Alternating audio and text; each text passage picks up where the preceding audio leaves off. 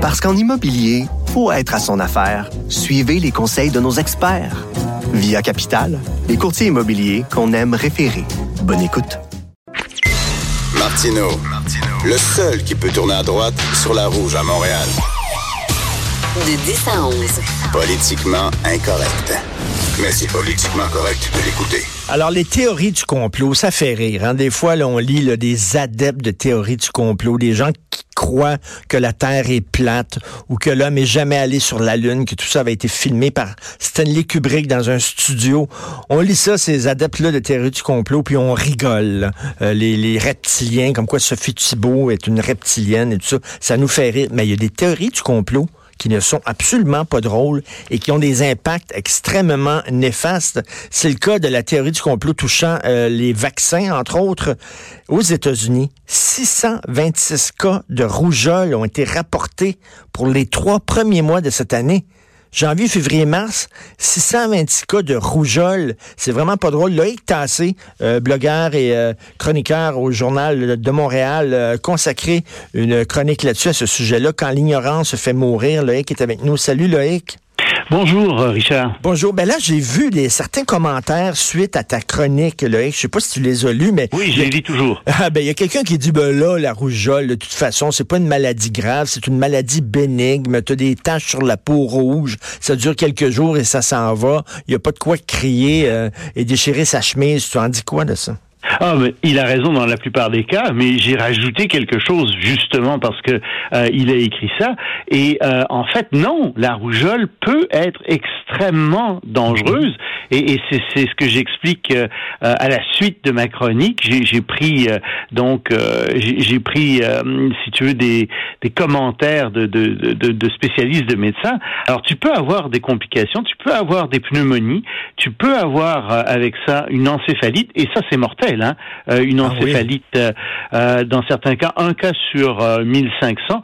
Et puis, pour aller rapidement, parce qu'on va pas faire une chronique médicale, mais les femmes enceintes qui attrapent la rougeole ben, ont un plus grand risque de fausse couche, et ça aussi, c'est de la mortalité. Donc, avoir la rougeole, c'est bénin dans la plupart des cas, mais dans un certain nombre de cas, ça a des conséquences extrêmement graves et ça peut mener à la mort. Et c'est bénin lorsque tu es jeune, mais je pense que attraper la rougeole lorsque tu es plus vieux, plus tu es vieux, plus ça peut être dangereux, non? Non, malheureusement, les cas d'encéphalite arrivent aussi chez les enfants.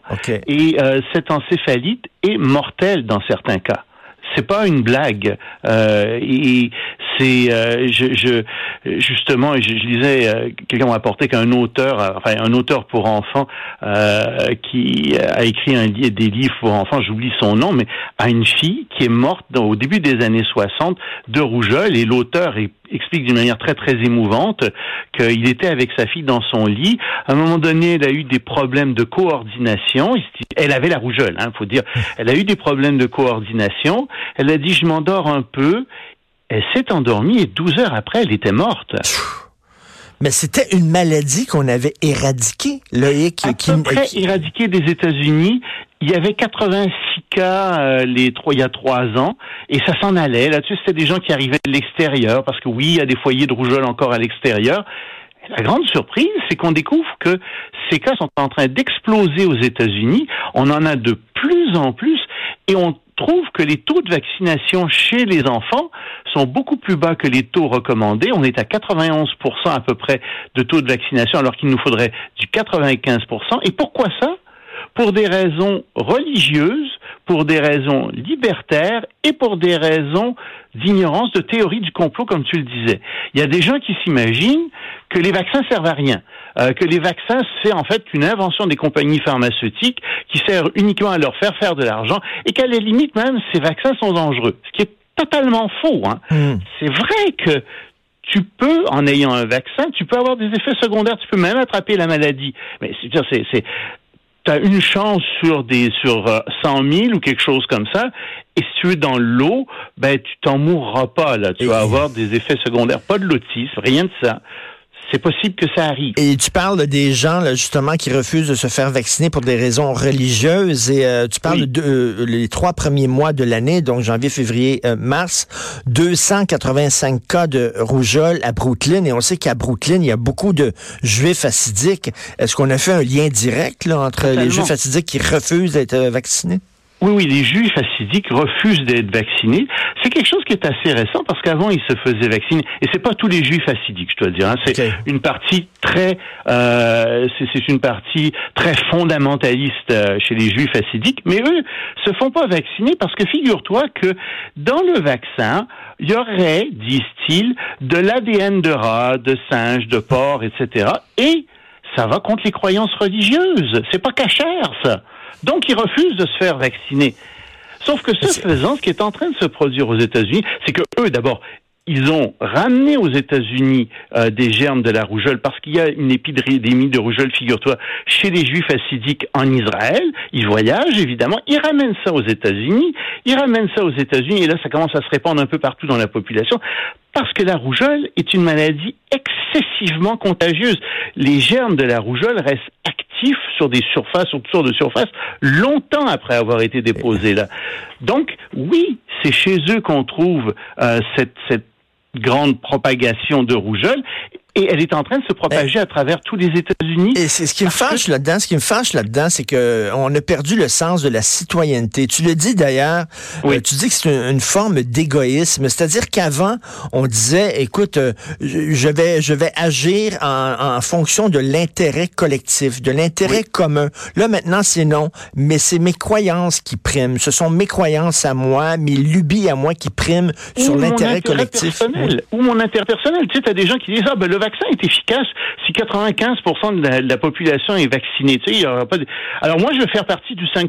Je me ferai pas vacciner. Non, non, mais là, donc, donc si toi, c'est grâce aux autres qui vont te protéger. Les autres ça. se font vacciner, donc toi, tu n'as pas besoin de te faire vacciner parce que tu es protégé par les autres. les autres.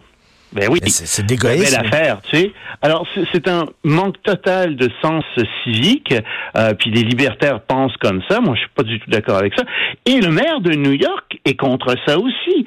De Blasio a dit très bien. Vous voulez, il y a une épidémie de grippe en ce moment euh, à New York. Ben, je vais forcer les gens de certains quartiers qui sont bien sûr des quartiers surtout habités par les, Juifs- les juifs assidiques en ce moment. Je vais les forcer à se faire vacciner. Sinon, ils vont recevoir une amende de 1000 dollars. Mais est-ce que ça pose un, un problème constitutionnel ou légal? Oui. Est-ce qu'on peut forcer des gens à aller contre leurs propres croyances religieuses? C'est pas évident, ça. C'est pas évident. Et il y a un juge de la Cour suprême de l'État de New York qui a dit ah non, pouvez pas faire ça. Il n'y a pas d'urgence sanitaire nationale. Je vous interdis d'imposer cette amende. Puis c'est même pas sûr que c'est une cause qui va probablement se rendre jusqu'en Cour suprême. Et c'est ce que je dis dans mon blog. Moi, je te parie qu'en Cour suprême, les juges, surtout qui sont très conservateurs, vont dire non, non, les droits religieux priment surtout. Alors tu as des droits religieux qui vont littéralement rendre des gens malades, qui vont littéralement faire mourir des gens, tout simplement parce que les droits religieux passent avant la sécurité Oh, collective. mais Enfin, écoute, risque de passer avant la sécurité collective. C'est pas fait, mais je te parie que ça va aller dans ce sens. Mais donc, on va loin dans le respect des droits religieux. Je peux comprendre que justement, les États-Unis, l'Amérique a été bâtie, a été construite par des gens qui fuyaient justement l'intolérance religieuse, qui ont trouvé ici une forme de liberté, que ça fait partie de nos valeurs de respecter la liberté religieuse. Mais jusqu'où? Jusqu'où Ben, on le c'est ça. fait? Jusqu'à se mettre en danger?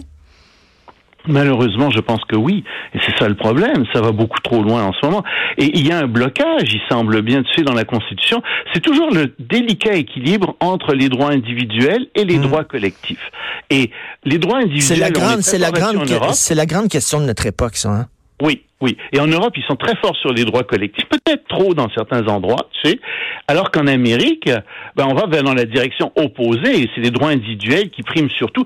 Et dans ce cas-ci, quand il y a des morts, moi, si tu veux, ma- ma- la limite qu'on doit jamais franchir, pour moi, c'est la mort. Quand des droits provoquent la mort, comme par exemple chez les témoins de Jéhovah, Ben tu sais, oui.